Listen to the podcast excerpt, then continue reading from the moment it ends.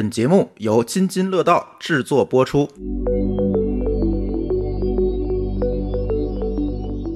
在创造这个世界，而不是在重复自己。我们的无论是从资本层面，还是从整个的商业氛围上层面，现在都对开源开始点头。我可以做一件我喜欢的事情，而且能还能把它变现，然后在我的整个的周个人收益上会有价值。我觉得，哎呀，这个路径现在整体看起来已经非常完美了。只有足够开放，我们才能让一个技术、让一个产品迭代到最佳状态。其实开源项目的运营，更多的应该是你所在开源项目的这个社区的运营。你做功能，开源社区并不一定愿意要，你做了我也不要，你给我写的再好我都不要。如果你去关注很多国外的一些开源开发者，你会发现，其实很多人他们已经开始 full time 去做开源了。硅谷老是搞个大花裤衩就去上班，其实有一点像跟 Old Money 挑战一样，就是你们穿西装革履的有什么了不起的？老子穿花裤衩一样做的比比你们好。最朴素的道理就是你热爱你的产品，你的用户也热爱你的产品。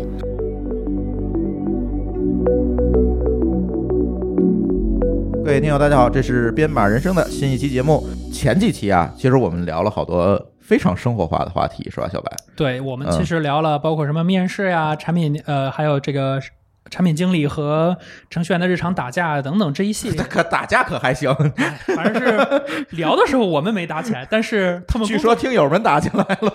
那是比较惨的这个状况。对，还聊了好多什么健康课呀，哎，健康课那期期挺火的。是的，因为大家其实平时都忙于工作，其实对于嗯身材管理不那么给力。但是你一说他就焦虑了，是吧？呃，我觉得其实那期一方面给大家焦虑，但另一方面也给大家提供了一些解决方案，让大家知道说什么样的事情可以把焦虑给解了。我们不仅给你焦虑，我们还给你药。对，然后还讲了拼娃，对，嗯其实。对吧？现在这个程序员已经不是一个很新的职业了，嗯不会说像一零年代那个时候可能说，哎，大家不知道什么是程序员。现在其实程序员成为一个很大家都知道一个职业，我们这些程序员其实慢慢也走入到了成家立业的这个年代，对吧？嗯那大家也自然而然会遇到说，哎呀，我孩子的这个问题是吧？那这个时候其实我们跟大家去聊一聊这些话题。哎，对，生活类话题聊的非常多。那这期啊，我觉得咱回来拉回来一点儿，咱讲讲跟工作稍许有点关系的。虽然咱这个节目讲的说我们都是程序员的生活啊、生活感感受啊等等这些东西，但是有的时候呢，我往往觉得，就像咱聊程序员和产品经理那期节目一样，可能更多的我们更要结合大家的。工作或者大家的个人成长来聊，那这里呢，一提到程序员，可能绕不开的一个话题就是开源项目。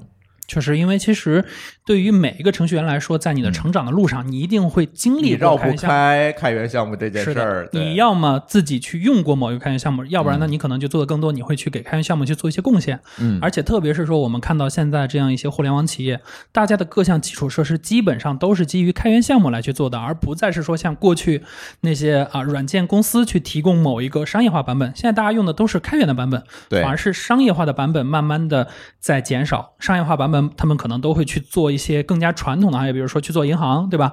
可能去做政务。那这些行业可能现在还处在一个说以商业版本为主流的一个时代。但是我们看到互联网企业，大家几乎都是开源都是在开源项目上搭起来的公司，其实是的，都是开源项目在做基础，然后再去发展自己的业务。哎，所以今天就跟大家聊聊开源项目，以及作为程序员应该怎么看待和参与开源项目，对吧？确实，因为对于开源项目这个事儿，我自己感觉就是现在它已经成为我自己去看别人的一个很核心点。如果说我知道这个人是工程师，那我一定会先看他的 GitHub，因为这个事儿是我了解你的一个最基础的点，对吧？我知道你关注什么技术方向，你的代码质量怎么样，你都在做什么事儿。如果没有这些，其实我看到一个人，我觉得他就是一个白，就是一个盲盒，我不知道他到底是什么样。但是开源项目其实给我一个很好的机会去了解一个人。哎，今天，所以我们今天请来几位嘉宾啊，跟我们一起聊这个开源项目这件事儿。来，大家做一下自我介绍吧。大家好，我是深网互动应用创新部的那个负责人。我其实，在加入深网之前，自己做了一个。你不想让大家知道你叫什么名字吗？啊？紧张了，你看看。对，那个我是深网的互动创新应用部的那个负责人，然后我叫武双，哎，我在加入深网之前，其实自己做了一个公司，就呃做互动应用白板的，然后我们是在二零二二零二零年十一月底加呃整个加入了深网。然后我自己之前一直对做开源非常执着，因为我做了很多年的伸手党，是吧？然后我们现在有机会去呃给开源社区贡献点什么，所以我们也是在去年吧，也开始做了一个开源项目叫 Flat。前段时间我们也发到微站上，也得到了挺多比较好的反馈，所以嗯，反正我对于我个人来说的话，我挺享受这个过程的，对。呃，我叫李倩，那个 Code Rover 的创始人兼 CEO。呃，我们一直在用一些开源软件啊，然后，但是我后面在一九年成立了一家公司做那个商业软件，然后我们在今年的五月份也全面开源了。然后在这个开源中呢，也收获了大量的一些用户反馈，然后让我对开源呢有一些新的理解和认识。呃，今天能够参与这个节目，跟大家聊聊开源啊，蛮开心的。哎，所以你们公司的这个主要产品是什么呢？呃，我们产品叫 The Dig，是一个法式的名字。它主要帮助开发者能够去写完代码之后的操作都交给 The Dig 来做，这样去理解我们的产品，然后能够帮助客户的这个软件从以前可能一个月上线一次版本，到现在每天都可以发布。那我们典型客户像这个字节跳动啊，包括像华为啊、腾讯啊、飞马、啊、七牛啊。这些一线的互联网公司，对，嗯，所以是一个持续集成的工具吗？呃，在这个方法论上，它其实叫 CI/CD 产品，但我们是在云原生基础上去做的哦，所以有别于过去的这种工具型的，而是面向呃云原生的这种技术栈，然后大体量的微服这样的背景下产生的生产力工具。OK，那一会儿慢慢介绍你的产品是什么哈，给我听晕了啊。好，呃，下一位嘉宾瓜总。呃，大家好，我是声网的社区生态的负责人翟源，嗯，大家都管我叫瓜啊，因为这个名字比较啊，尤其是最近比较有比较瓜啊。对对对，呃，声网这边其实整体上来说是一个呃，就是已经比较成型的商业化的公司，但是作为一个主要是工程师文化的一个公司，我们内部其实也孵化和孕育了一大一大批有各自不同亮点、在不同层次的这样开源项目，所以我们在整个的。呃，Agora 的社区声网的运营过程当中，我们也会同时把我们内部的这些开源项目，还有外部的整个的开源社区的一些有价值的东西联动起来，让整个的工程师的文化和工程师的贡献能够在整个的商业循环里面来做一个放大。所以我作为今天所有的来一起聊天的嘉宾里面唯一的非工程师，也就是麻瓜系统的代表人啊啊，在这里会跟大家在一起聊一聊，就是。外部的非呃程序员的视角来怎么看开源项目，以及开源项目在整个社区生态里面的一些贡献和表达吧。嗯嗯。哎，小白，你有没有觉得他们都比较紧张啊？今天是，我觉得他们大家这个可能是第一次感受录音这种氛围，其实比较紧张。然后呢，这里我觉得啊，我可以先来提个问。其实你会看到，今天咱们在座这五位主播也好，嘉宾也好，我是觉得是什么呢？我是觉得你可以问一下他们日常比较日常的问题。先让他们热热身。对，其实我现在就想问是这样，其实您看，比如说我们在座这五个人嘛，呃，四个人是工程师，瓜总是唯一一个不是工程师。嗯，那我觉得我们的第一个问题就是说，大家是怎么接触到开源，或者说你是怎么去参与到开源的？那这个里面呢，我觉得说我们首先可以让瓜总来发言，因为他是我们这五个人里面最特殊的一个，因为他不是工程师，就看着别人开源的那个人是吧？对，嗯，对，我觉得这块可以让瓜总先来分享一下他是怎么去参与开源社区的。嗯，这个里边我是觉得有两个要点啊，一个是说，也许对于我来说，在初期的时候，确实是你你会发现另外一种商业模型，因为我最早的时候是进入了一个。呃，开源项目为主要产品的一个公司，所以它其实在一开始原型上，它是在商业世界里面出现的这个呃开源项目。但是开源项目的整个的这个，无论是从软件分发，然后包括它自己的一个呃产品阶段性的迭代，包括到后面的这些商业路径，在我那个时候加入的时候，其实最起码在国内吧，大家没有任何一个公司能够完整的把它跑通。嗯，所以当时在这个公司里面也是说，我们跟工程师一起就开源项目这件事情来一起摸索着往前走，然后看看如何让一个产品它慢慢的在社区里面发出自己的声量，然后跟社区发生交互，乃至到后面它开始迸发自己的商业价值，这些东西我觉得是一个非常跟正常的啊不跟普通的商业公司非常不同的一个路径和一个体验吧。然后一另外一个层面呢，我是觉得其实对我个人的这个感受来说，我并不觉得我是一个旁观者，因为整个的开源项目，尤其是它到了后端开始做一些商业化的运营，包括它的产品开始出现自己的价值性卖点的时候，周围一定会联动各种不同角色的生态来进入。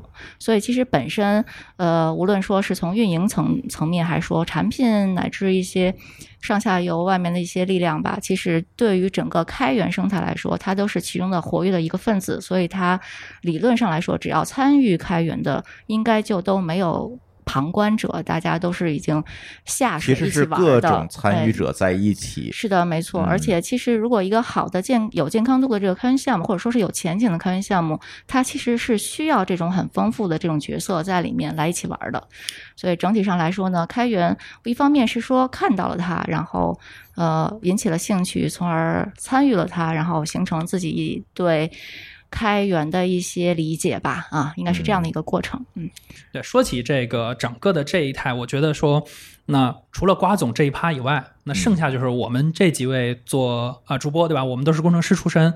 那朱总就不用说了，这是老一代程序员。那你可能离我们有点远，虽然你也写开源，但是我觉得你已经没什么可以讨论的了。那我们你这就把我抛出去，再见啊！你们几个录吧。那我我们来说一说，就是大家最近还在更新的开源项目，对吧？啊那因为我们其实这几位，大家其实离开源都挺近的。嗯，呃，我是比如说过了前两年写 Logly，对吧？年初写 NestHouse，然后呢，最近也一直在写相关的代码。然后呢，五双呢，他们是在公司的这样的一个体制下，他呢去做了一个开源项目。我觉得他的这样的一个事情是一个很有意思的事情，因为我们说我们大部分时候想公司，对吧？公司让我们去能干什么呢？对吧？你去写业务代码，对吧？你去给客户做 support，去做各种各样。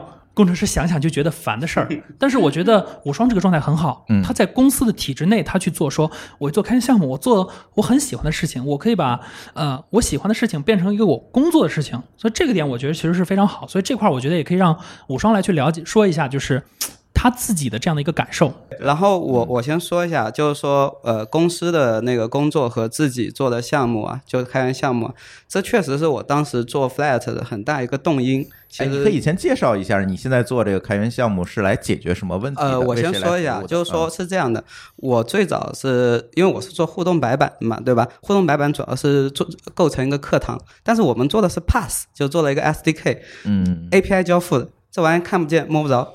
就你说我做一个东西很厉害，对吧？就像你做了一个 PSP，然后一个游戏没有，然后没有人愿意玩这东西，对吧？嗯说你这玩意奇形怪状的，谁要用？然后我们就心里就不服气啊，对吧？就我们得做个战神出来，跟 PSP 一样，对吧？我性能又好，画质又好，牛逼的一塌糊涂。那我们就想自己做，但是呢，一直就是说客户有需求推动着你，就你们那一期的话题，对吧？需求啪嗒啪嗒进来，就就一直推动你去做。但是呢，它又有一个问题，就是说，呃，我们有没有很好的跟社区或者开发者表达我们的功能？那我们后面就一一直有一段时间，我们其实没有这个项目的，我们是做了各种 demo，可能云服务公司的各种 demo，大家应该都体验过。对吧？丑的丑难用的难用，反正对就是那样。对，然后还有一个更让我觉得其实挺难过的事儿，就是说我们往往会招一个研发来维护，然后一个研发呢，他有自己的职业规划，对吧？那去他天天写 demo，其实对他没什么成长，对，然后 demo 也没设计，对他的审美又是个污染，对吧？还还得被被人骂，就是对他来讲其实是个消耗。是个消耗，对。嗯然后我当时想怎么跟研发去共赢，对吧？就是说，我认为就像那个刚才小白说的一样，就是说，呃，如果说他既建立了他个人的 IP，对吧？就他自己在社区开始慢慢有影响力，对吧？然后呃，第二呢，我又拿对公司来说，又让这个表达变得更加直观、更加优雅，对吧？还有第三点，大家觉得就是说这种 demo 类型啊，这代码越写越烂，但是你把这个东西都 open 出去，大家都要脸，对吧？我不想被人戳脊梁骨，说哎这代码写的真烂，那代码就越写越好，对吧？而且它自己有生命力的开源项目，你你你如果做错了，你做了不对的事，社区会你不体面，社区会帮你体面，就像 React 那个 那个那个 license 是吧？你不体面对吧？社区自然要帮你体面，所以我们也是觉得就是说。其实他做这种事，包括我们是 MIT listen，就是说我们希望就是说做这个事儿，保持这个初衷然后，把它做好，然后让所有参与的人有自己的收获，公司也有收获，大家就像去合作一样，并不是说谁让谁多付出一点，为谁去燃烧自己的青春和生命，是吧？嗯，所以这样子就会最终就会有一个很好的效果。所以 Flat 其实是从去年七月啊八月二十七号是一周年嘛，其实很久了做来，其实就是因为大家对这个东西有激情，就是觉得是自己的项目。我没记错的话，像像 FOVGS，我记得以前 B 站那个项目，对吧？就其实呃，对吧？作者本人可能已经离开很久了，但是他依然在维护这个项目，对吧？这种是非常健康的，我认为。对，其实我们会发现，就是很多时候我们在企业内部去做项目的时候，我们会发现，当你如果有朝一日你说，哎呀，当前这个企业不太适合我，我要去离开的时候，你会发现，你回过头你去看你在这家公司所做的事儿，你会发现，好像我做的事情没有什么意义，没什么价值，这是往往是我们离开的时候一个很痛苦的点。你去写你的下一份简历的时候，你发现。你我写好多什干什么了？什么对吧？C U R D 全是这种页面仔，是，但是开源项目有一个很大的好处是，我的所有的贡献其实对于社区是外显的，所有人都知道我在做这么一件事儿。它其实对于说你的长期发展是有很大好处的。这也是为什么刚才我听我跟武双我们去聊的时候，他说他在公司做开源这事儿，我觉得特羡慕，因为你能够有人供着你去写一个开项目。对吧？是一个非常开心的一个事情，不会说你你说你天天去给公司去写业务逻辑，对吧？我们说写业务逻辑，那工程师常常吐槽什么？面试造火箭，对吧？入职拧螺丝，这个就是我们说很多时候你做的是一个不外显的工作，但是如果你在开项目你去做事儿，对吧？你在公司你去做开项目，你做事情是外显的，你入职造火箭，你呃你面试造火箭，入职还是让你造火箭，这个状态其实是一个非常爽的一个状态。当然呢，我觉得其实今天呢，呃，我们刚才从瓜总这种比较不一样的开源，到武双这种企业开源，包括像我这种个人开源，那我们今天其实为什么也请李倩来？其实李倩所代表的开源也是一个很独特的话题，因为其实开源在很长的一段时间周期里，大家认为它是什么？大家认为说这是白嫖啊，对吧？开源就是开源等于白嫖，我一定要去白嫖某个项目。但其实李倩他们在探索一个不一样的路，就是。开源可能不简简单单是说是白嫖这件事儿，开源其实可以是和商业化结合，甚至是两相促成的。我觉得它这条路呢，能够给我们的听友带来一个好处，就是它可以让你去见识到说，开源不仅仅是说你去做代码贡献，然后你可以去展示你自己家，其实你可能也是可以产生商业价值的。所以我今天呢，也很请他来去分享一下他在开源上的这件事情。其实我也是一个非常那个。呃，原生的工程师啊，然后我我的开源其实是一种被迫啊，就是用一种方式叫被迫，但是实际上这个被迫加上引号，就是说我很 enjoy 这个过程。我第一次想开源，呃，大家猜是在什么时候？是在我们公司就是有到第四次发不下来工资的时候，然后我那个时候说这么好的产品是吧？我要去敲这个客户爸爸的门儿，好难啊。然后就那个时候，你说的这个公司是你现在创业的这个公司？对对对啊。然后呃，我们公司现在已经两年多了，现在两轮融资，现在活的还是不错的。然后大家就是像你们刚才说那个 入职，我们是造火箭，我们出来可能造飞船。其实呃，加入我们可以说是真的是先不要做招聘最 最就是工程师最佳的状态啊！就是我最近就是非常 enjoy 这个状态啊！就是刚才讲到说我想到两次开源。嗯，都是什么样的情况？然后第一次其实就是我们第四次发不下来工资的时候，前三次就不提了。我当时就想，我准备写一篇文章啊，叫做“我想开了”。嗨，哎，对，因为真的太难了创业啊。然后这个过程中，你作为一个工程师创业，呃，产品真的好棒。然后，呃，我们当我们是我们的产品卖给卖给了字节跳动的某个部门。是收到真金白银的，就是所以其实产品本身是很棒的，但是，嗯，你很难直接的给客户或者用户讲清楚这个价值，但是你用起来就知道了，所以是这么一个产品。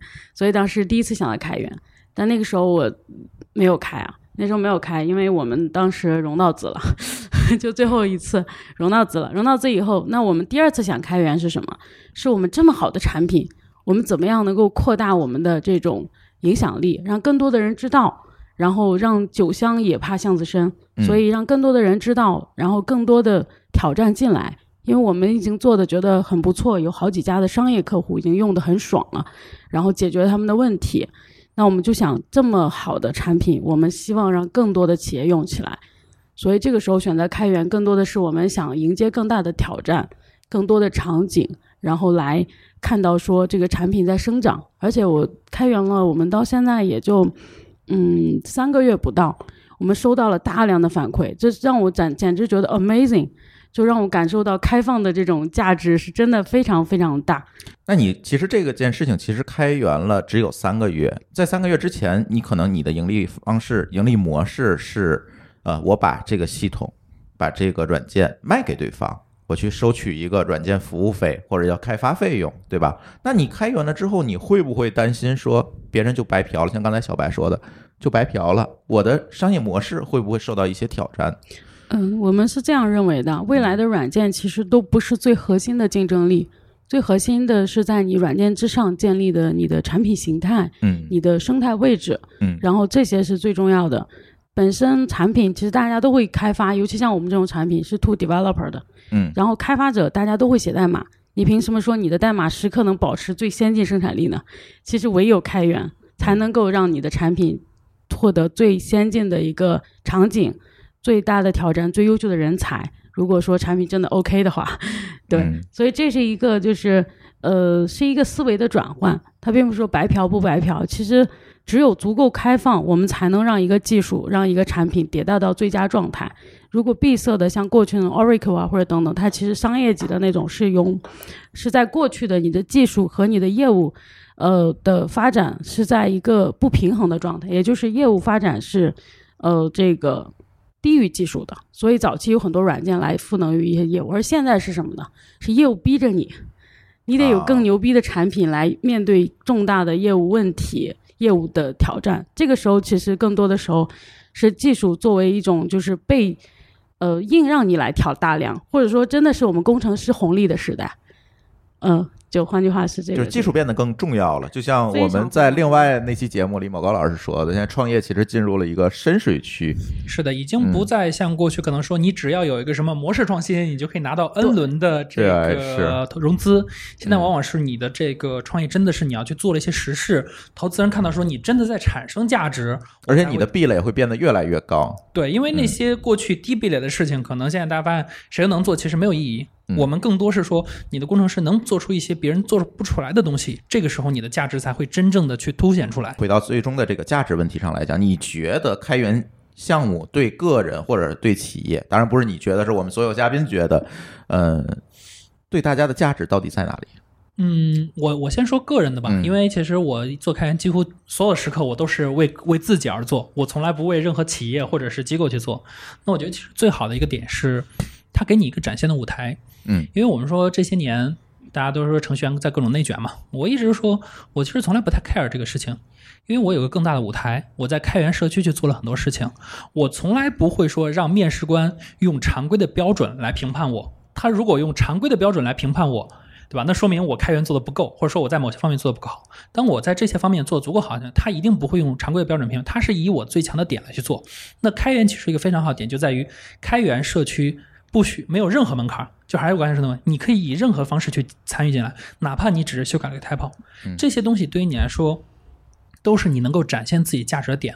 我们很多人其实不是没有能力，是他们缺乏一个展示自己能力的机会。嗯，当他有了开源这个平台的时候，他可以把自己的价值展现出来。那对于说你以后再去求职的时候，它其实是一个非常好的一个工具的一个点。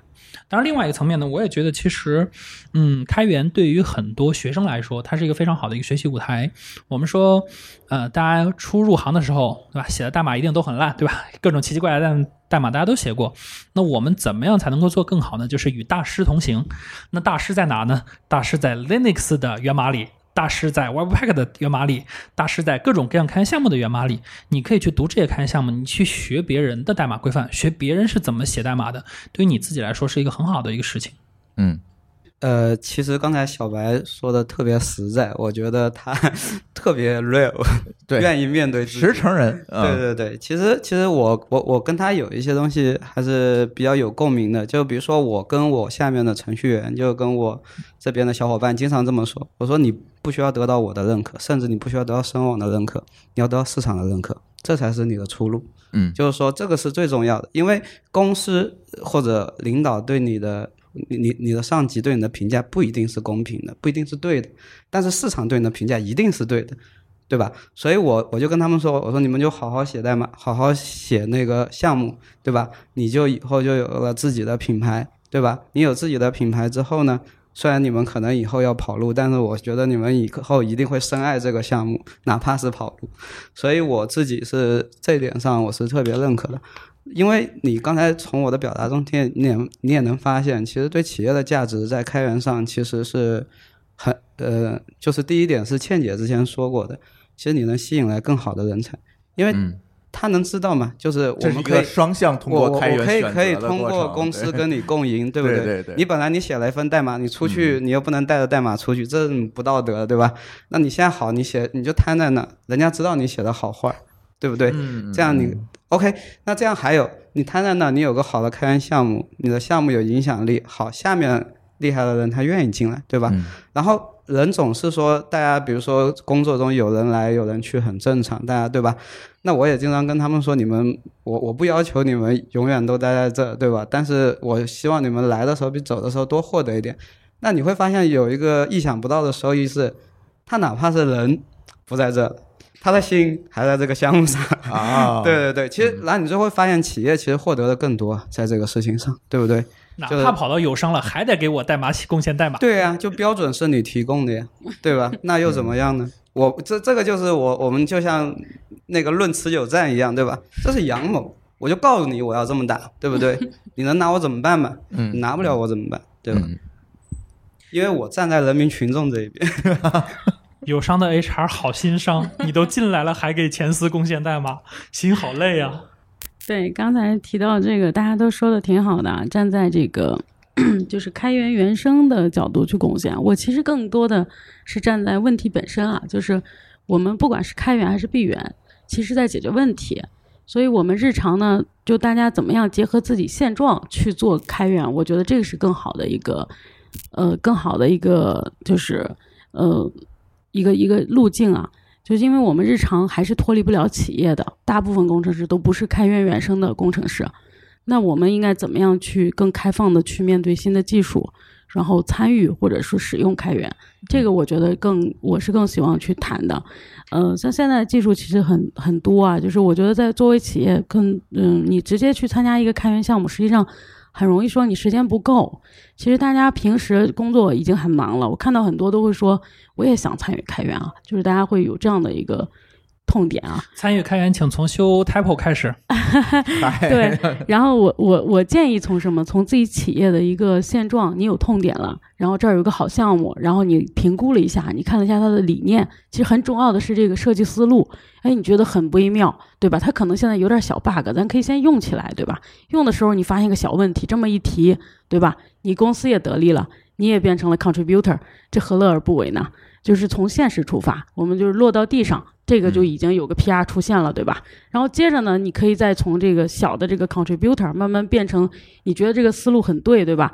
那你企业如果场景特别好，对吧？你可以去找他们作者去聊。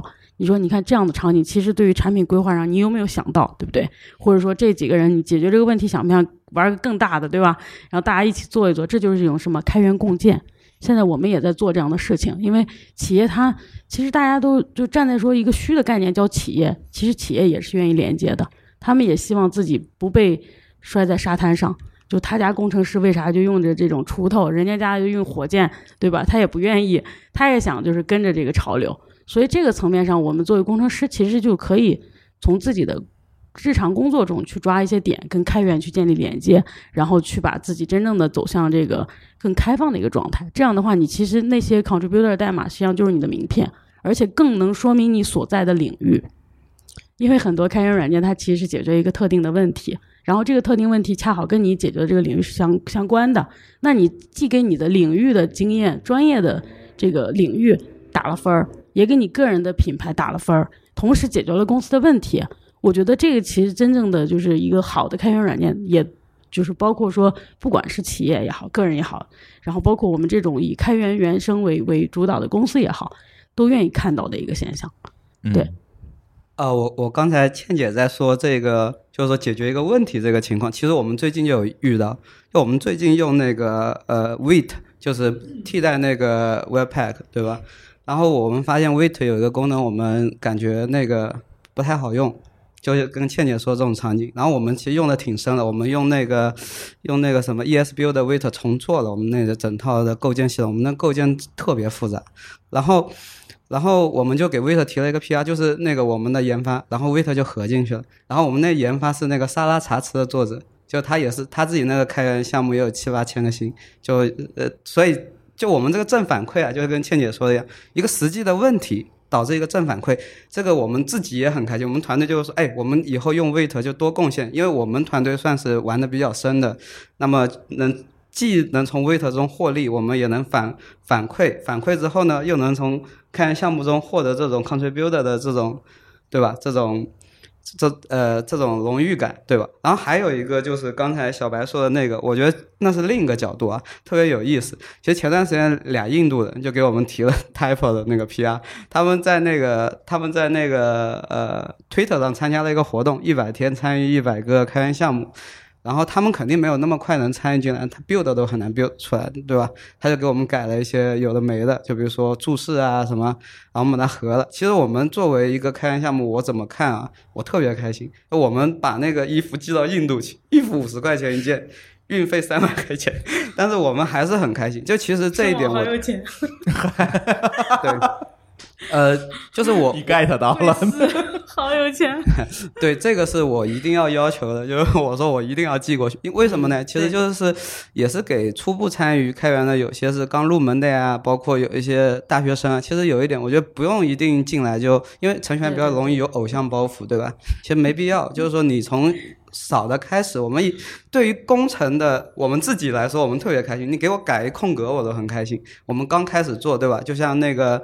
我记得之前还谈一个话题，就是说，呃，就有很多社区，你会发现，它虽然开源了，它搞来搞去就那么几个核心 contributor，大家一是害怕它，对吧？我们啊，不知道，我先说吧，就是说跟看小说一样太监了，对吧？后面下面没有了，然后这是很害怕的，对吧？我用你的上工程了，你。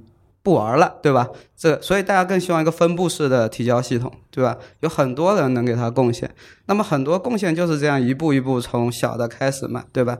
所以我不知道倩姐什么感觉啊？就是说，我觉得只要有人给我 TPR，哪怕是我把他给那个，对我们其实开源时间不长，但我们已经有十有十几个 contributor 了，然后也有一些我们早期的时候，我们公司没钱，我们跟员工商量让他离职的，现在还往里面贡献代码。这种情况，呃，几位大咖能不能给我们这些小白的程序员？我相信很多人其实没有接触过开源，就是可能开源也是拉下代码我来用，而不是我去贡献一些东西。那我怎怎么做好这个第一步的贡献呢？或者说，我怎么从一个白嫖的小白变成一个开源项目的贡献者呢？呃，这块我先来吧，因为我刚好呢，昨天晚上。吃完饭以后，我我回去做了一个 contribution，对吧？其实可能对于一个整个开源项目来说，其实是一个非常小的 contribution，就是我去 fix 了一个 typo，对吧？我去给 GoLang 的这个 source code 去修改了一个单词，他把 response 少写了一个 s，我去给他做了一个 bug fix。呃，很多时候呢，我们说大家去提起这个时候，大家可能就觉得说。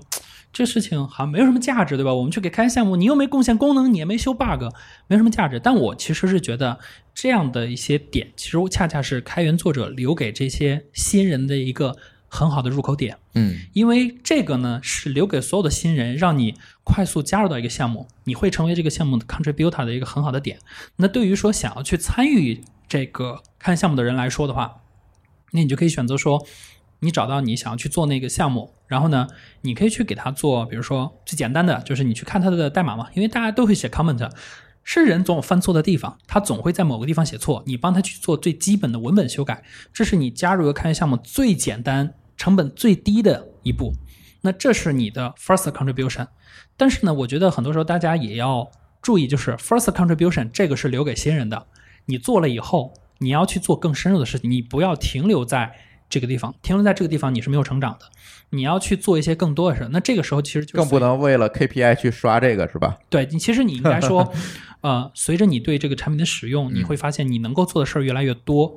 那当你的能力足够大的时候，你就去承担相应的责任，而不是一直停留在这个 first contribution。那这块其实就会有很多，比如说，啊、第一个是你要去 fix typo，对吧？这是最简单的。其次呢，我也会看到很多开源项目其实它是没有文档的，对吧？或者说，因为比如说原作者是美国人或者是呃欧洲人，对吧？就本地化。对，你可以帮他去做本地化。其实这个是很多开源项目都很缺的，对吧？大家比如说我们现在用很多开源项目，你都是看英文文档，那其实你一个最简单的方式，你看完文档，你觉得说，哎，我能不能给他贡献一个中文文档？这其实也也是一个很好的切入点，也是在帮这个项目项目去尽可能的去扩大它的影响力。嗯，然后如果说，对吧？你用了以后，哎，我还能做更多事情，比如说我用了以后发现它有问题，对吧？那你就可以去给它修 bug，甚至是说你给它去啊、增加新的功能。这些整个来说，它是有一个路线的。你从最简单的开始，然后慢慢往上做。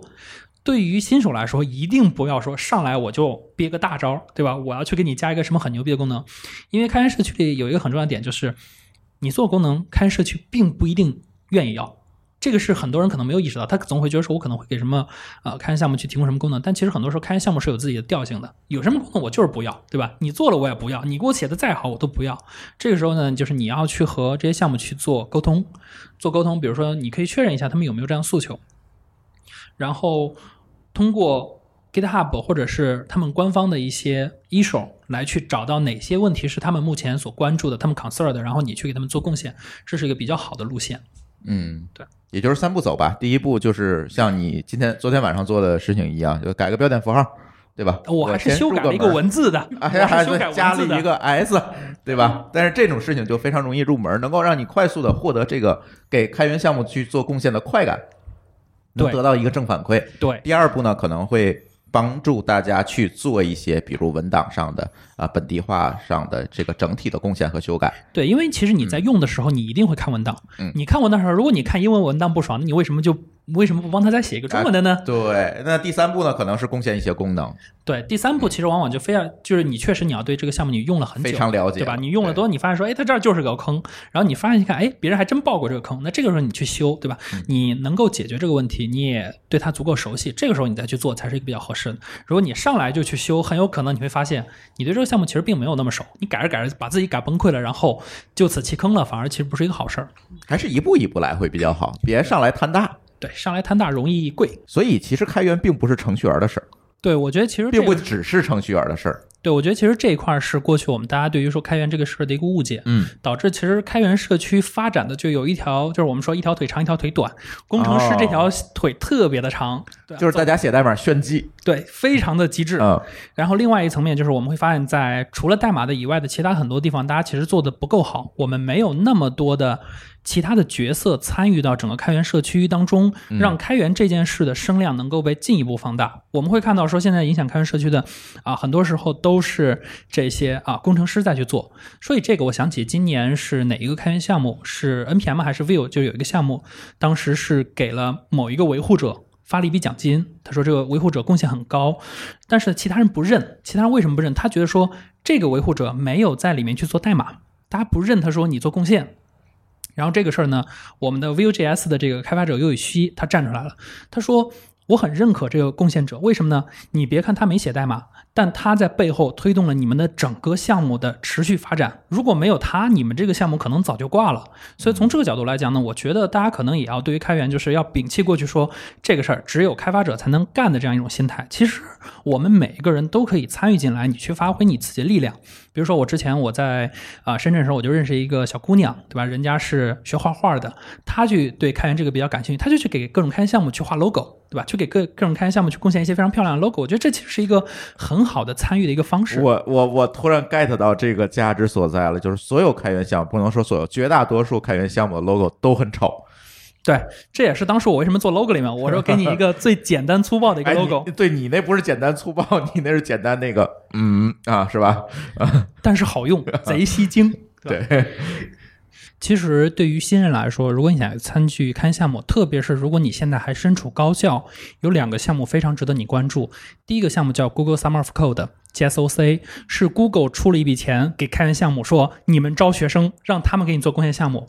其实印度那边会有很多学生参与，我们中国的学生因为各种原因，他们其实没有参与。其实这个就是，如果你现在还在学校，你想参与，这个事儿你干了是有钱拿的，Google 出钱对贡献你让你写三万块啊，对记得，Google 给很多钱，这是 Google 的。对，这个你可以联系各地的 GDG 组织，可以参与这个项目。对对，除了 GSOC 以外呢，近两年国内也开始做了。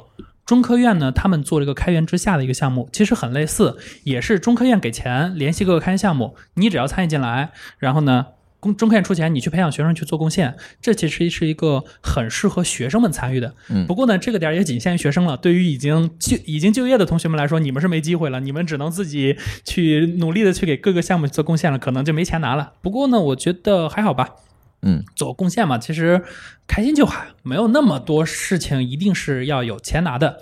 当然呢，呃，说到钱这个事儿，我觉得其实近几年的开源开始有了一些新的生态和业态出来，其实对于开发者来说是一个非常好的事情。就是如果你去关注很多国外的一些开源开发者，你会发现，其实很多人他们已经开始 full time 去做开源了，嗯因为。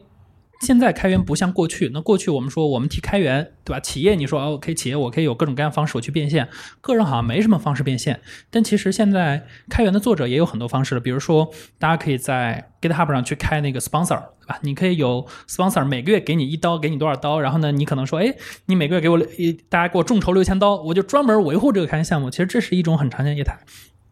当然，如果你自己做开源项目，你真的做得非常好，其实包括你，比如说我们说刘禹锡，对吧？他现在他也是全职做 Will，他是什么？他是说去做咨询，对吧？你的项目做得很好，然后大家去企业出钱让你去做咨询，他们的时薪很高，他大部分时间就是维护项目就够了，其实也很开心。当然，除了这些以外，还有很多开源的业态，包括说什么卖插件呀，然后卖课，其实有很多这块呢。我觉得大家如果真的去好好去做开源，或许在未来有朝一日，你就从公司跑路，专门专职做开源去了呢，对吧？或者说来我们这种专门做开源的团队也行。啊，可以不许招人。或者来我们这种专职做开源的公司也行，我们就是出钱让你做开源，而且开的代码我们是完全百分之百开源，你能带得走的，又拿钱又拿名又拿利，nice。我、哎呀，我觉得这一期咱们应该让跳槽的 f 印来。真的就是整体感觉到，就觉得现在整个的环境对开源真的是变得越来越友好了。尤其是我们为什么会坐在这儿聊这件事儿，我觉得是在你再往前翻个四五年，这是不可想象的。就是工程师都在贡献，但是其实没有什么人真的看到整个这个开源的魅力也好，或者说开源的价值到底是什么。其实这几年真的整个环境完全起来了之后，我觉得无论说是从个人然后找角度来享受开源，还是说从整个的商业社会来看到。呃，看到它的变现的这个部分的价值，然后能想想象的很很长远，我觉得整体上来说对开源都，啊、对于我这种就是很从早年间来走过来的人，就特别感慨，就觉得现在整体上真的是一个百花齐放的一个状态。然后这现在我其实就提供了一个旁观者的视角了嘛，就就是好多人说，就人的快乐分三个层次。第一个就是说，它可能跟你本身的一些利益有关，那些，比如说我发了一大笔钱，或者说我吃一顿好的，然后整个人特别愉悦，这是这是第一种快乐。然后第二种快乐呢，就是说我可能我从道德上的快乐，比如说我帮了谁，然后我在我在路上扶了个老奶奶呀，或者是我把谁送到医院去了，然后道德上我非常快乐。然后第三个层面呢，就是就是很多文科生啊，比较比较会喜欢那种就是艺术上的那种快乐，比如说我看到了一片月光啊，我看到了一片树叶，我觉得很身心愉悦，这是一种纯粹跟你的利益啊，包括你的这种道德荣誉感是没有关系的这种快乐。你会很神奇的发现。开源这件事情在很多路径上跟这个整个的三层是相吻合的。可能一开始你从个人角角度去想，我只是为了这个代码的这个优雅，然后我觉得非常非常非常漂亮，我自己在里面享受一种艺术般的一种一种一种愉悦吧。然后到后来你会发慢慢的发现，你的整个的这个项目给这个社区，包括跟很多人带来了一些。用处就解决了一些问题，你就会发现，哎，我其实整个我的这种，包括我们的项目拿到了 star，我得到了认可，从这个层面上，你会觉得这种成就感、这种成功的这种愉悦感也会出现。然后慢慢的，现在整个的社会又变得这么友善，我们的无论是从资本层面，还是从整个的商业氛围上层面，现在都对开源开始点头。这个到之后就是我可以做一件我喜欢的事情，而且能还能把它。变现，然后在我的整个的就个人收益上会有价值。我觉得，哎呀，这个路径现在整体看起来已经非常完美了。所以，其实从运营者的角度上来说，我们我觉得我们最大的职责就是不会再有像一开始小白费这么大的篇幅去解释你要怎么样去参与一个开源项目，你需要从哪儿改一个 type 开始走起。其实这是运营这部分我们能够贡献的力量，就是让你能够很清晰的能够抓到不同项目这种小的抓点，你能知道。这个市面上有哪些项目在跑？我能够用什么样的姿势去参与其中？我们提供更丰富的维度和方法，能让你非常顺的、没有感知的能够介入进来。我觉得这个以后应该是伴生着这个开源项核心项目的这个起，慢慢的起来，然后整个的运营的生态应该能做到这一点，把整个的配套设施都能够做得很好。这应该是呃做开源运营的人的一个愿景吧。倩姐不知道有没有这种感受啊？其实你做这种越复杂的工程的企业服务，你你刚才应该有说越难表达你的价值。对。然后然后这个时候就会出现一个难题，你的用户掏掏完钱或者说他没有参与感的时候，他要的是一个极其完善的东西。你不能出一点错，你错了我就钱白掏了。但他如果是有参与感的，他知道这个项目怎么构建，哪里做了哪里，就是说他他亲身参与到这个项目，而且这个项目非常有层次感的展现给他的时候，他会跟着你一起进步，而不是一一上来就要你问。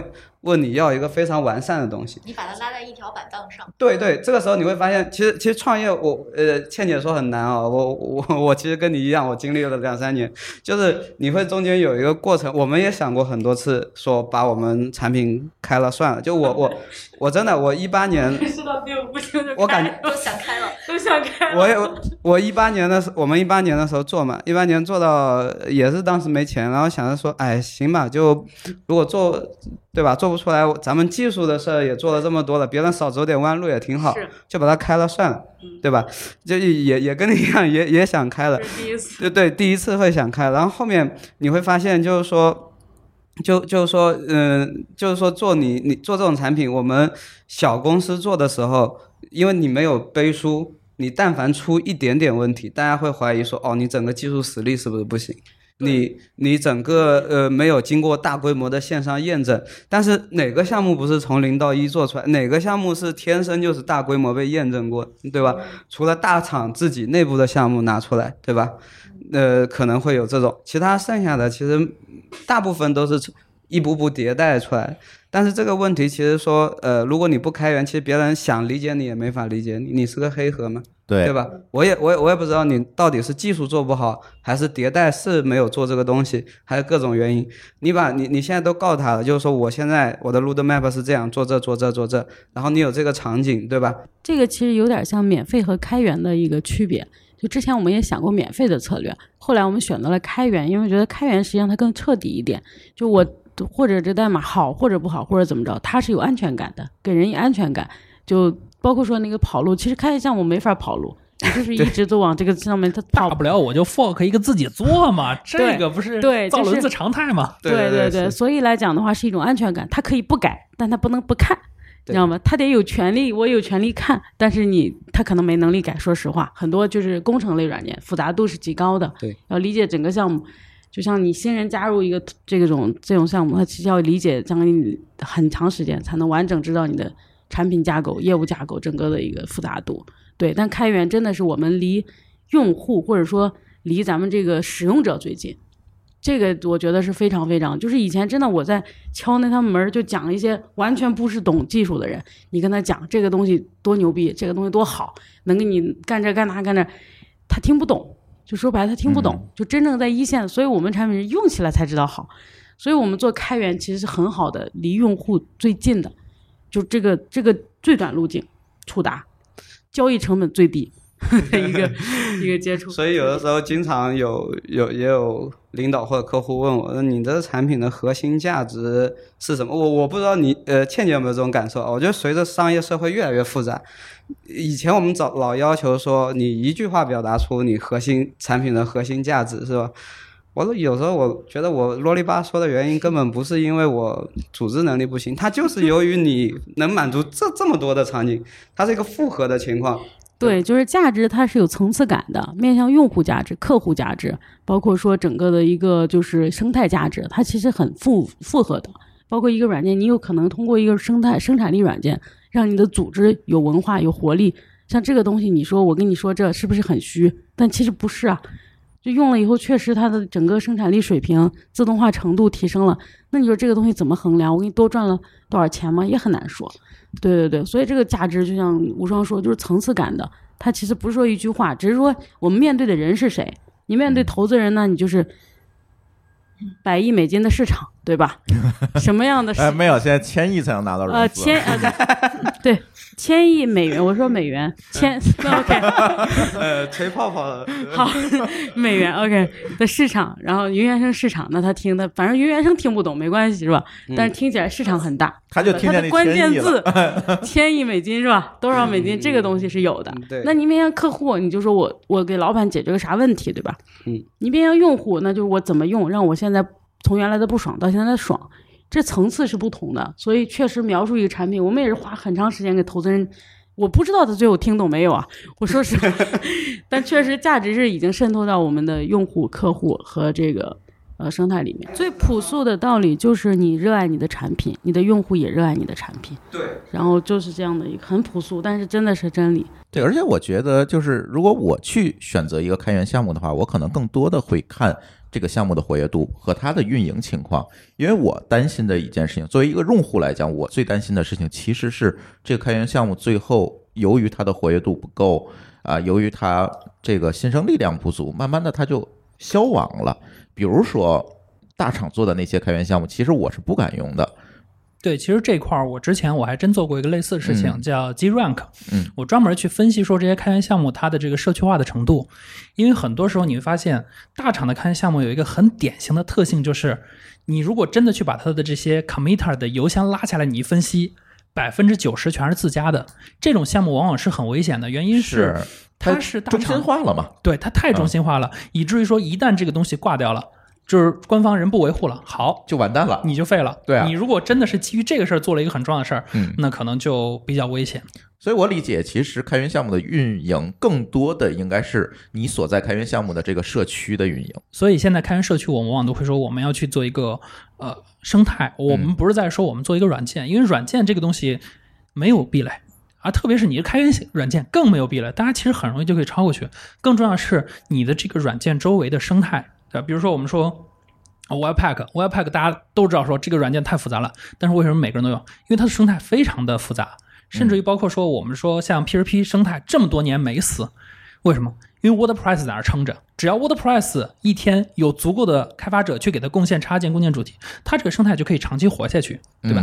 其实这些是对于说整个开源项目来说最重要的，反而是你的软件质量。我觉得这个事儿真的不是什么特别大的事儿，毕竟 WordPress 的代码质量差，我们也吐槽也不是一年两年了。对对对，我们官网现在还是 WordPress 搭的，天天哎呀，嗯哎不不吐槽了。这个跟项目类型有关，这个也看到说这个开源项目都是什么样的项目。像现在其实过去很多像这个数据库啊，像一些前端的这种还蛮多的。就是我认为项目也分两种啊，有些是严肃型的，有些是非严肃型的。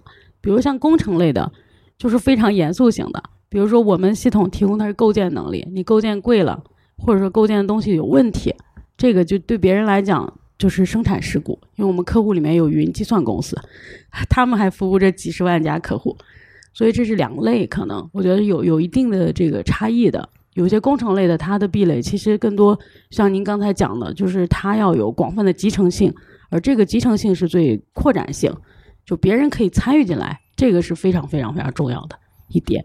对嗯，我刚才听小白讲的这个方向吧，我还觉得蛮有意思的。因为怎么说呢，我最早看到开源项目，其实是一个像倩倩说的那种比较严肃的那样的一个项目，他自己对本身自己的项目质量和整个的这个呃代码的复杂度是作为第一优先级的，所以它的严肃性。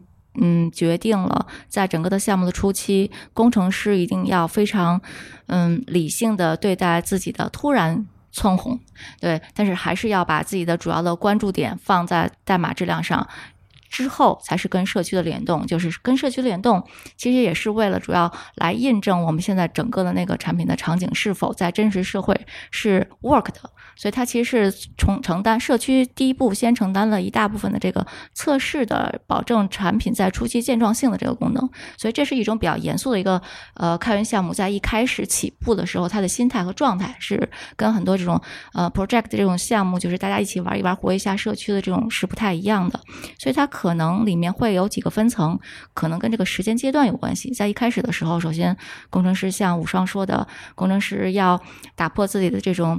嗯，工程师的这个骄傲，就是我的做的东西，我我我做的很好，你一定会来看。但实际上，我们需要在网面外面包一层对社区的友好度，能够让它让更多的人看到价值。这个就是运营的这个。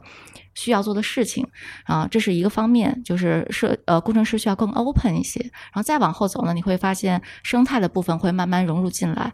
无论是一个严肃的场景，还是说我只是说希望整个的社区友好度更高一些的这种独立的项目，我在后期一定是需要整个的开源生态，乃至于它如果能够关联到商业生态里面的各个不同的这个角色进来之后，它会组成一个比较稳固的一个。呃，生态链条，这样你的整个的之后的这个呃成长的可呃多样性和商业的这种可能性，就会远远超出你开始能够想象的那个区间。所以这个里面可能大家在不同的阶段关注的点和操作的手法都不太一样。我特别欣喜的是说，大家真的在早期的时候就能看到说整个。呃，非核心工程师在整个开源项目的这个运营的这个力量，其实对于一个想要长期走下去的开源项目来说，是非常非常关键的一个环节。嗯，我现在听出来了，就是其实开源项目和我们所有的软件项目，我们甚至说很多的内容项目一样，个人英雄的时代慢慢的结束了。其实像我我我平时会接触很多社区嘛，就是我接触社区的时候，我经常会碰到两两类的社区，一类社区呢是坚持精英化，嗯，这种社区呢往往到最后往往很容易没落，因为它难以为继，因为精英太难找了，而且精英能做事儿太多了，他会可能会选择对他更有价值事情，而往往是那些说。他可能对于人要求不那么高，但是我可能会希望让更多人加入进来，每个人给我修一些小的问题，对吧？他可能不需要给我贡献很多，但他只要能给我贡献一些很小的问题，嗯，我都接受。这种社区呢，往往能够去越活越好。所以这块儿我觉得其实是我们的这个时代的一个变迁。当然，这我觉得也可能是因为我们现在软件复杂度也在变化，不像过去，过去我们其实常说说那个当年我们造一个操作系统很容易，对吧？那当年很多时候，我们说我们真的回去看那个版本的时候，当年那个版本可能非常简单，但是现在我们对于一个操作系统要求实在是太高了。就像我们啊，之前大家都在吐槽鸿蒙，对吧？大家说啊，你去造一个全新操作系统，对吧？你得界面好，你得性能强，你要应用生态全，你还要什么都给我。那这确实是一个很难的事情。而在这种情况下，你就很难再去追逐说，我一个人能怎么样？因为人力有时穷嘛，你不可能把所有事都做了。只能说你去找到更多的帮手，和你一起把这个事儿做得更好，这可能是我们当下一个比较有效的一个路线。也就是可能开源项目未来需要的不仅仅是 coder，而是一个 leader。嗯，大家都要慢慢去领会到，就是你的项目一旦火了，你会很快可能都会面临说你要角色转换的，对，你要成为一个 leader 了，你要去引导大家去为你做贡献，而不再是说我一个人去写代码。你当然可以一个人去继续写，但是这样的其实是把。整个社区拒之门外了，对于你自己整个产品发展，也其实不是一个好事儿。因为其实大家去做贡献的时候，大家不管是去提 issue 也好，还是去提 pull request 也好，其实大家是很高兴的。一方面是说我发现你的问题，对吧？如果你去给他做了一个回应，他其实非常开心，他会说哇，官方给我回复了。特别是 pull request 一旦被接受，那边会更加的高兴，他会甚至会说会主动去帮你去宣传。其实这个时候我们就会发现，啊，社区力量其实蛮强大的。你。不要呃，或者说没有必要说一定要把这个东西啊全部靠你自己来做，真的已经不是那个当年的那个时代了。之所以邀请武双呢，是一个很偶然的机会。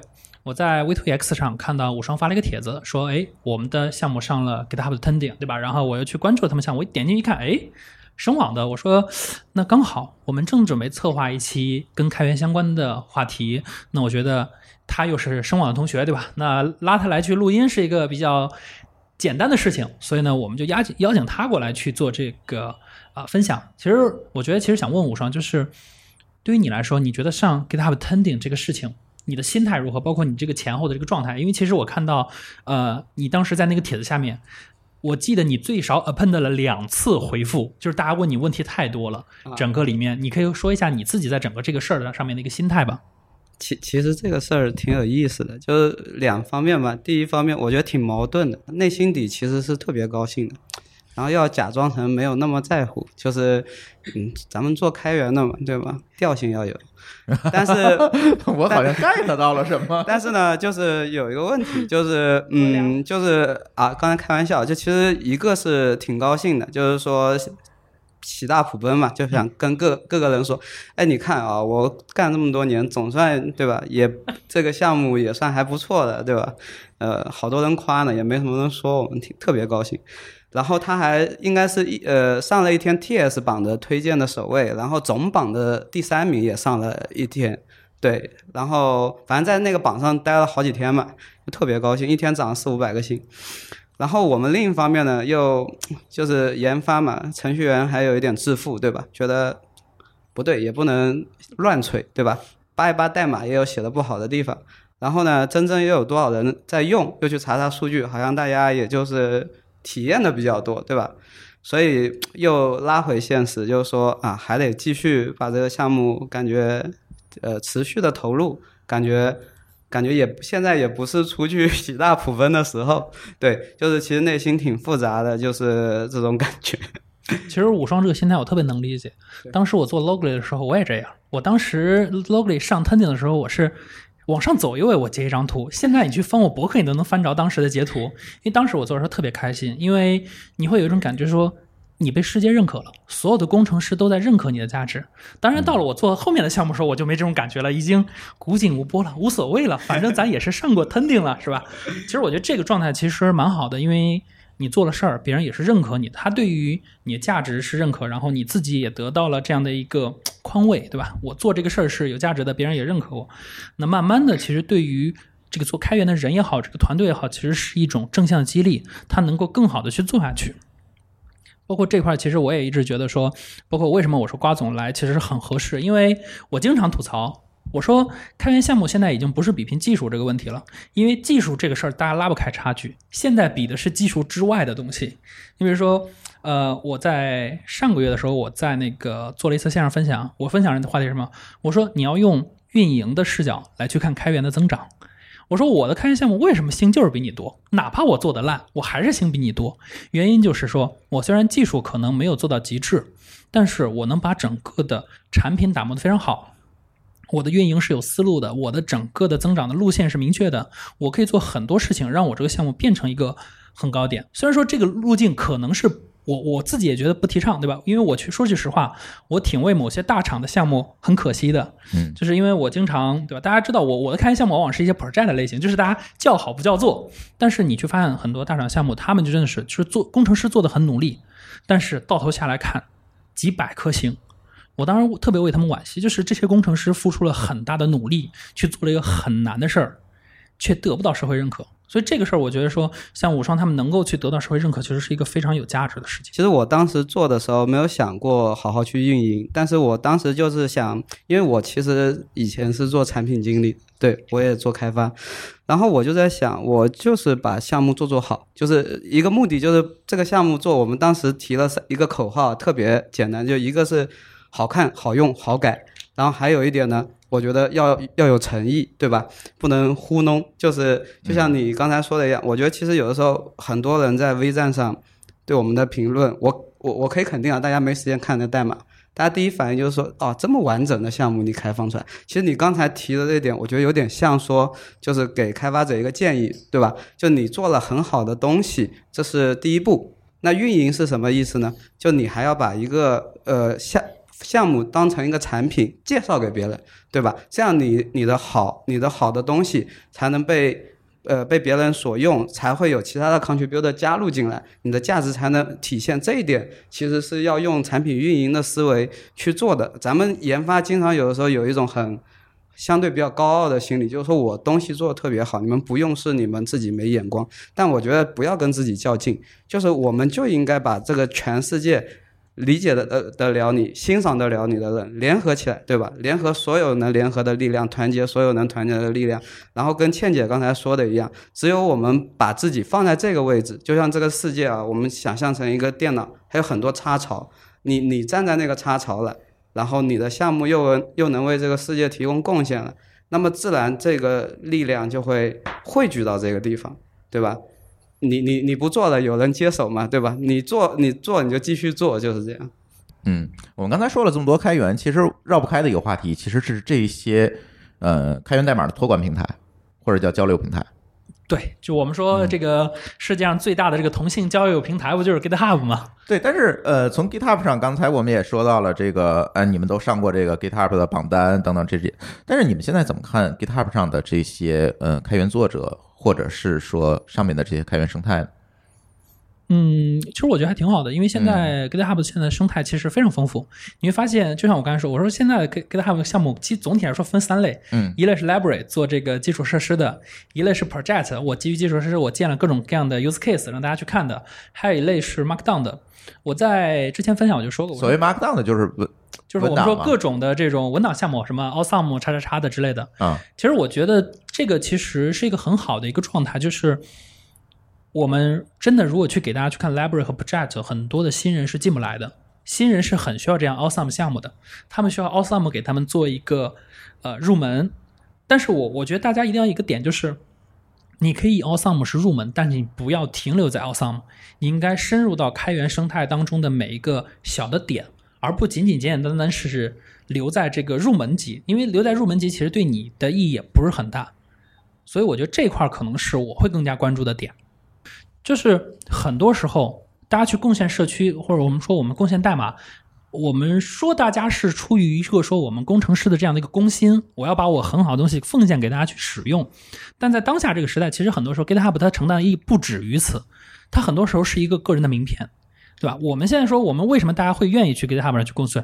很简单，因为所有的用人单位都会看你的 GitHub，他看到你 GitHub 说你在上面做了这么多贡献，大家会默认你是一个能够做一些事儿的人，它承担的是这样的一个价值。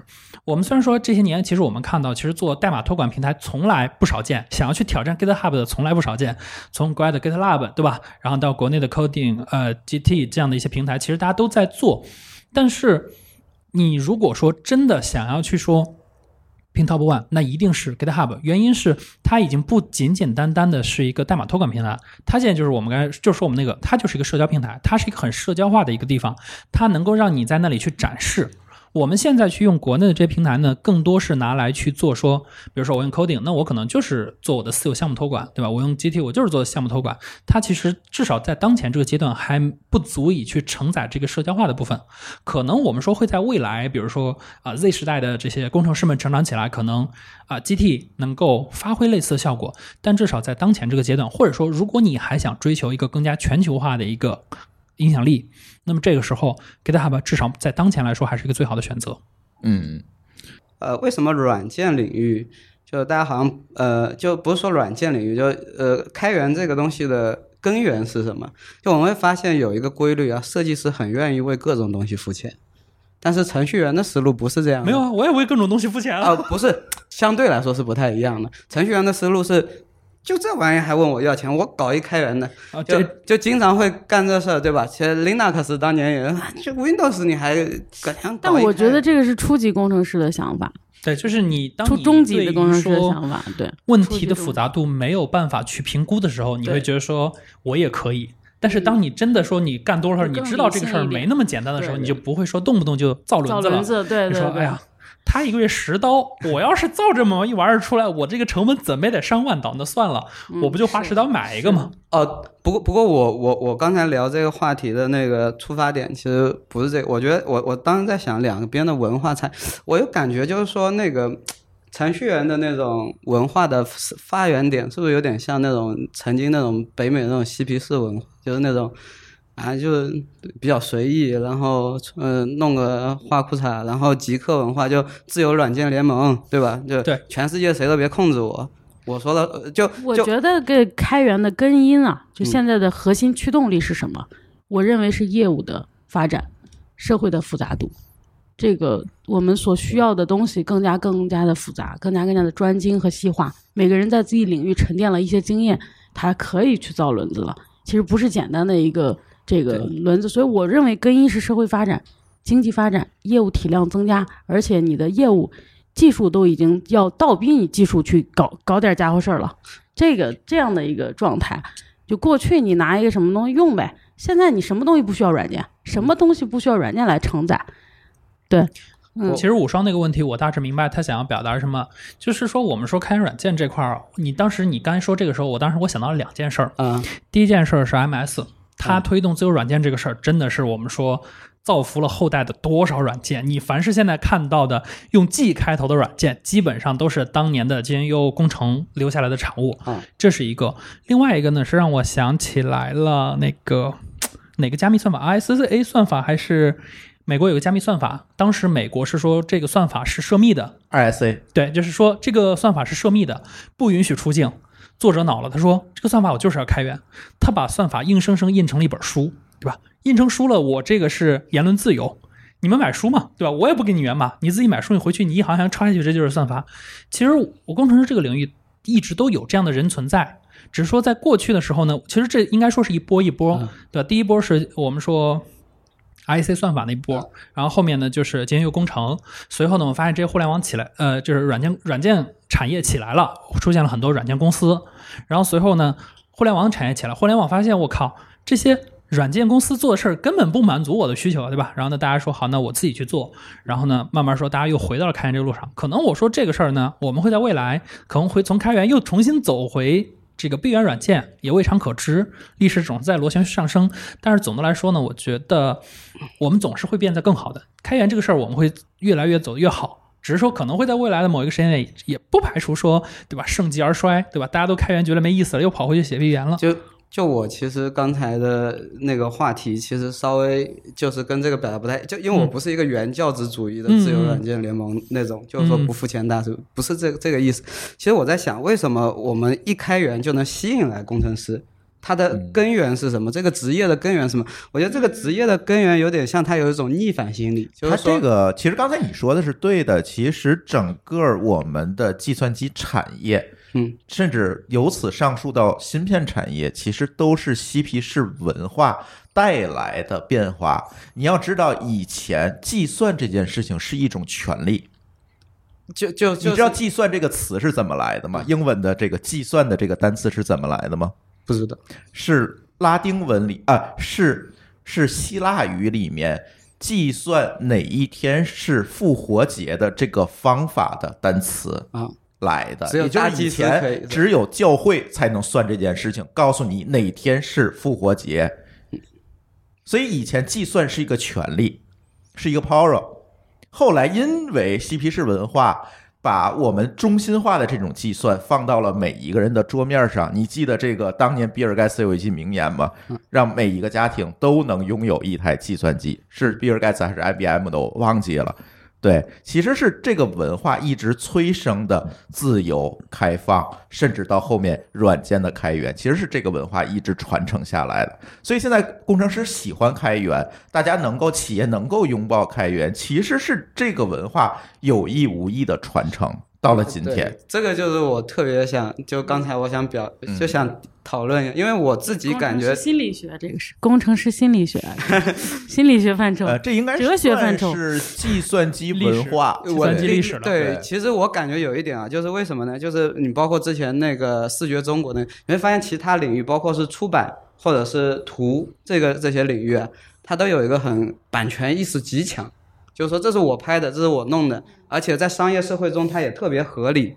但是只有在呃，不是说只有吧，至少在我这个认知范围内，我发现就是在计算机这个领域，大家特别崇拜的不是那个，对吧？就是那个，就是工程师呢，特别喜欢砸自己饭碗。对对学了一个技术，我一定要让所有人都知道这个技术是什么样的，对对对，然后所有人都来了。就就有点像就曾经开源对呃微软对吧？大家说他人类公敌对吧？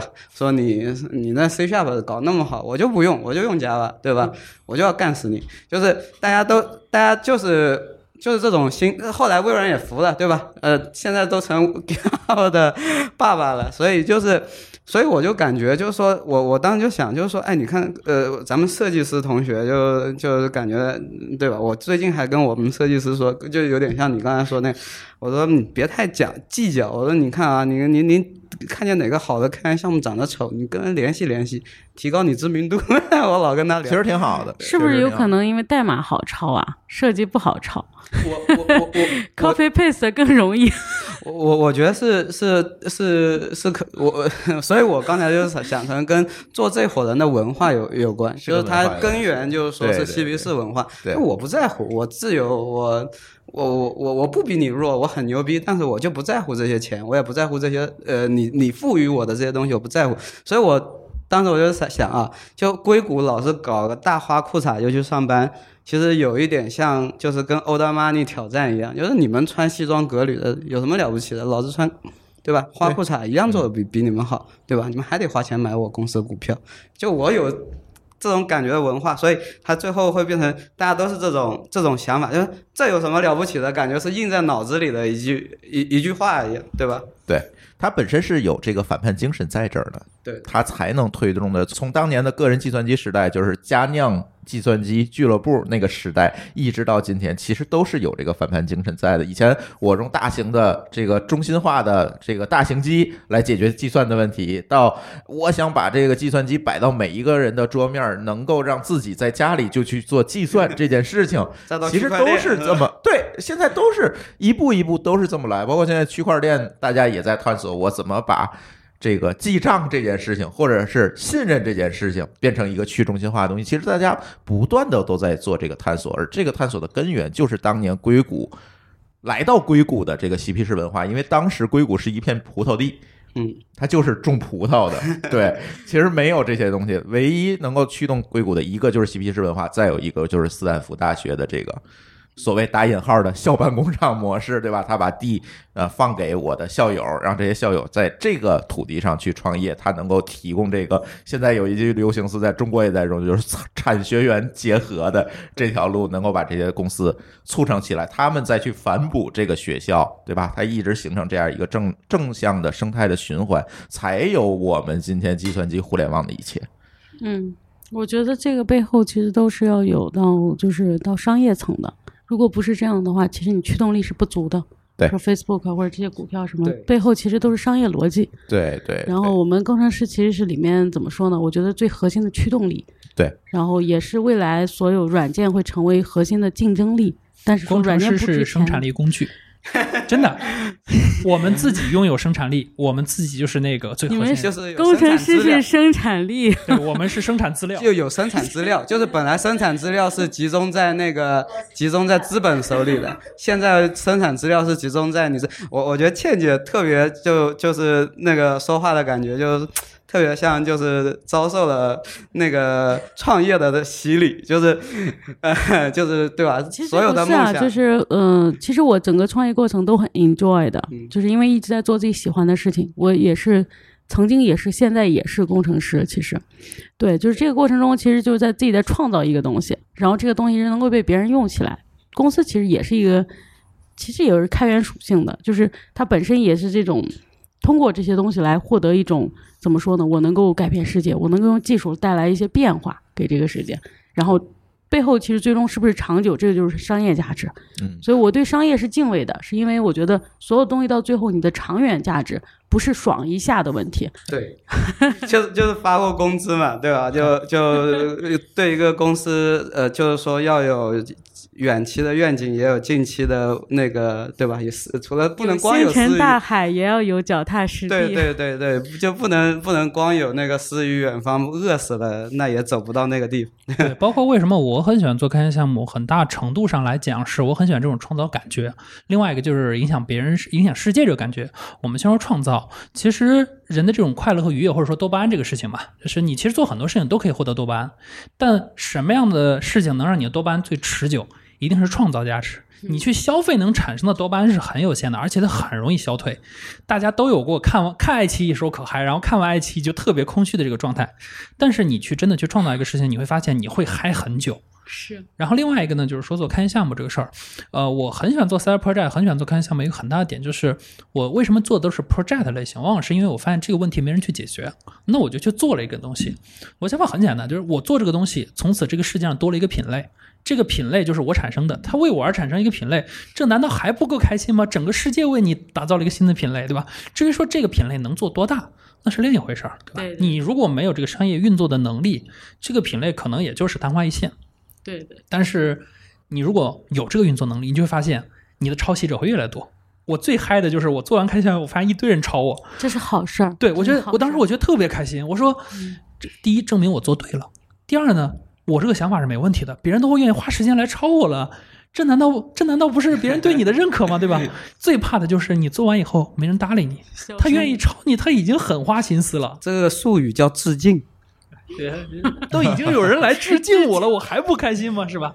对就特别越越做越开心，所以我为什么一直都在去做很多开心项目，就是这个原因，就是越做越开心，越越做越想做。这也是我们现在越做越开心的原因，就是我再不济做一个有用的产品，然后这个产品能够带来价值，就已经很嗯牛逼了。对对，然后再冷，就万一呢，对吧？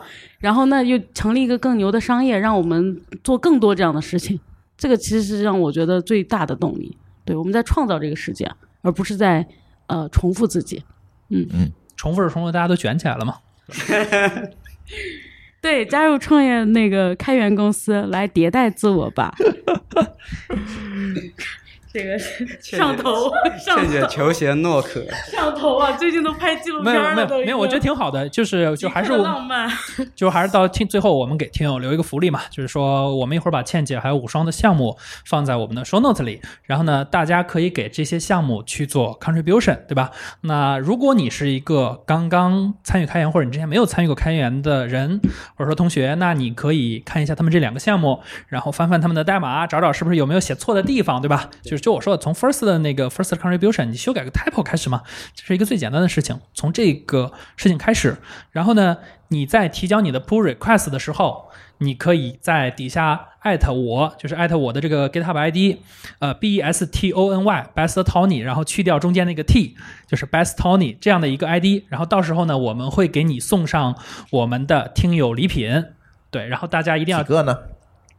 那就看咱们的这个无双和倩姐能够给咱们的这些听友准备多少礼品了，对吧？我们把这些礼品。呃，分享给这些对吧？愿意参与到开源，能够为了说我们听了这一次节目以后，觉得有所触动，愿意为这个开源这个生态去多做一点事儿的同学，然后要不你们一家准备五个礼品，我觉得行不行啊？可以呀、可以呀、可以啊，刚好五双。啊，可以，对，五双这名这谐音梗可以，这谐音梗可以。对，是不是也要要求大家是一个新手？对，我觉得对于如果你是一个啊，已经是在开源项目有所成就，或那者说就别跟大家抢了。我觉得你别跟大家抢了，嗯我觉得你可以看一个另外一个思路。你看武双和倩姐他们都这么着急招人，对不对？你做点贡献，嗨，然后呢，你把简历给他们发一发，是不是？说不定就跳槽成功了呢。对 GitHub ID 留一下。对这个你们的 ID 我都会放在，还有你们项目地址我都会放在节目的 show note 里面，大家可以在我们的官网 dao 点 fm 看到具体的项目地址，可以点进去。对，还是一定要强调，如果你是个新人呢，你就领领礼品，对吧？你做一些简单的修改，然后领个礼品。然后，如果你是老人，我觉得吧，大家就别图这礼品了。你不你不想图一下能开心的在公司里做开源这件事儿吗？对不对？去做做贡献，然后呢，顺便求个职，我觉得是一个非常好的事情。对，总结一下领奖的方式。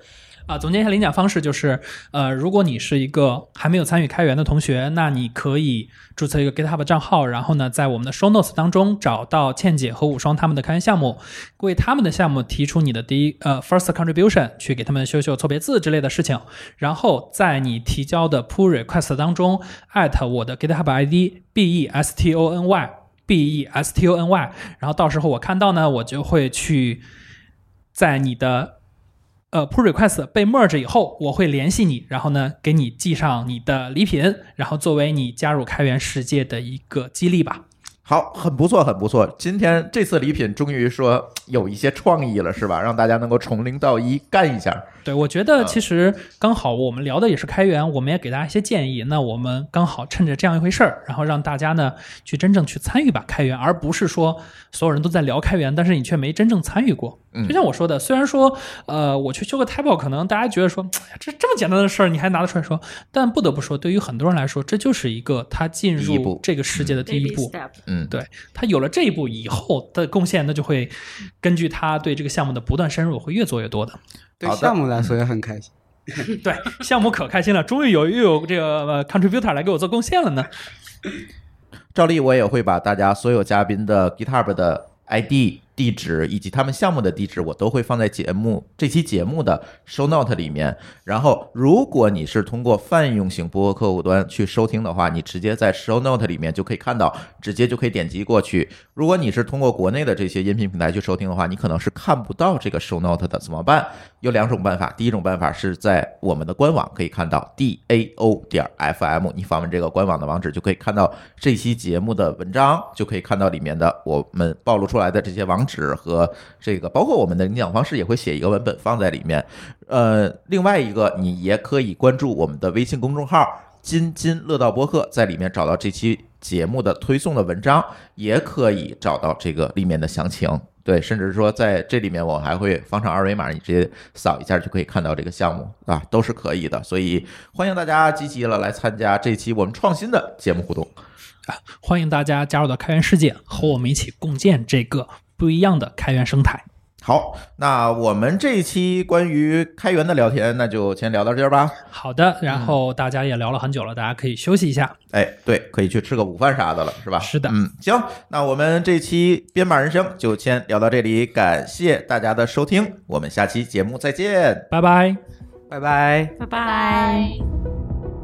感谢您收听本期节目。本期播客节目由津津乐道制作播出。您也可以在我们的官网 d a o 点 f m 找到我们的更多内容作品。如果您喜欢我们的节目，欢迎在微信、微博、朋友圈等社交媒体转发分享。您的分享对我们而言十分重要。如果您希望与我们互动，可以关注我们的微信公众号“津津乐道播客”，天津的津，欢乐的乐，道路的道。在关注后按提示操作，即可加入我们的听友社群。